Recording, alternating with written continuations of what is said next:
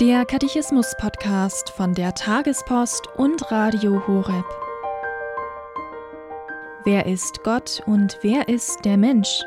Das Kompendium, die Kurzfassung zum Katechismus der katholischen Kirche, gibt darauf Antwort. In diesem Podcast geht es anhand des Katechismus um die grundlegenden Fragen des Menschseins und des Menschen nach Gott. Heute die Folge 102 zum Thema Die Vorbereitung des Kommens Jesu. Dazu hören wir Dr. Margarete Strauß.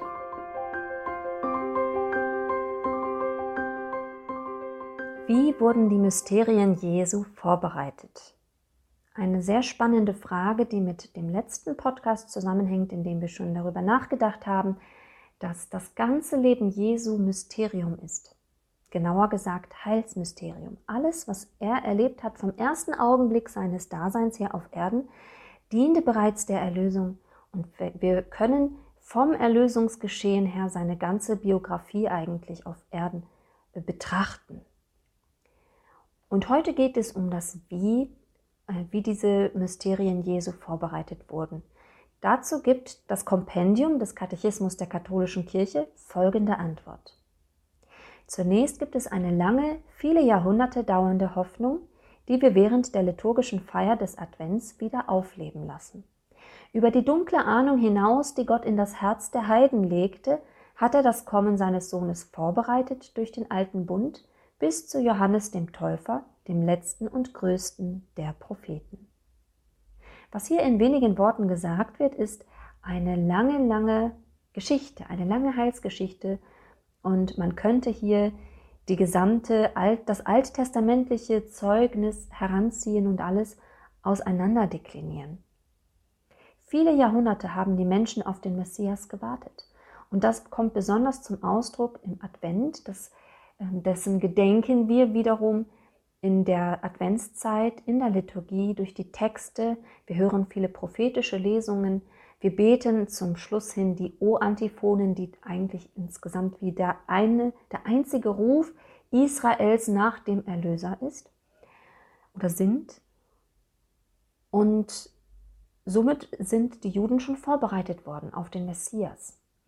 Aber auch wenn es keine Messias-Erwartung bei den Heiden gab, so sind auch diese schon vorbereitet worden, indem Gott ihnen das ins Herz gegeben hat. Das Ganze kulminiert in Johannes dem Täufer, der ein Scharnier darstellt zwischen altem und neuem Bund.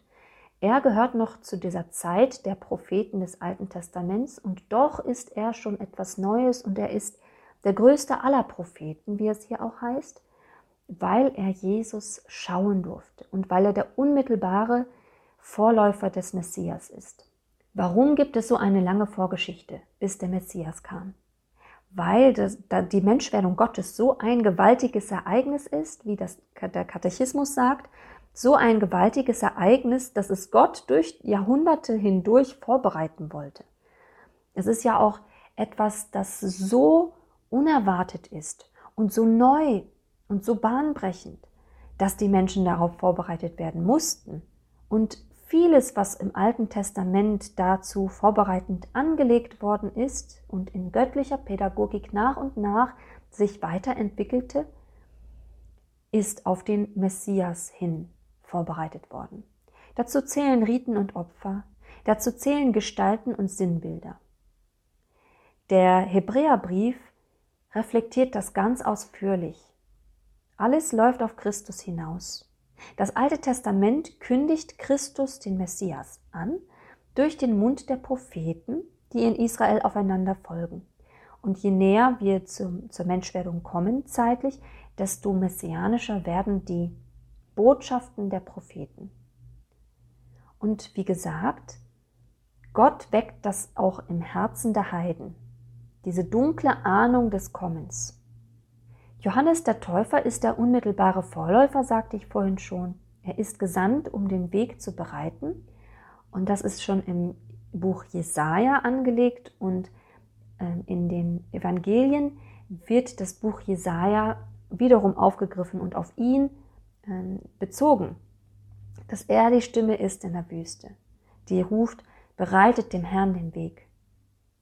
Und es ist sogar noch so, dass die Juden ja glaubten, dass bevor der Messias kommt, Elia zurückkehrt. Und das ist in Johannes dem Täufer gegeben. So glaubten die Menschen. Und Jesus selbst sagte, hat das nämlich auch erläutert, wie das zu verstehen ist, dass Johannes der Täufer mit dem Geist und mit der Kraft des Elia auftritt. Lukas 1,17. Das, was Johannes gemacht hat, war wirklich eine Vorbereitung auf den Messias, weil er die Menschen zur Buße aufrief. Sie sind gekommen, um sich von ihm im Jordan taufen zu lassen, aber das war noch kein Sakrament, keine, keine sakramentale Taufe, sondern ein Zeichen der Buße in Vorbereitung auf den Messias. Wie gesagt, im Advent betrachten wir das alles ganz besonders. Auch da hören wir ganz viel von Johannes dem Täufer.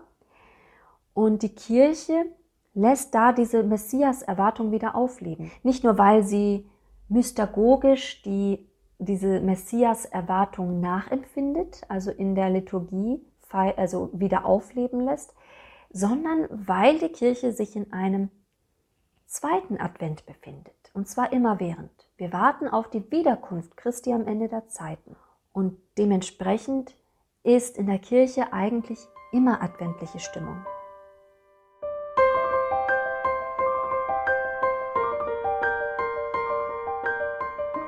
Das war die Folge 102 zum Katechismus mit Dr. Margarete Strauß. Hier beim Katechismus-Podcast von der Tagespost und Radio Horeb.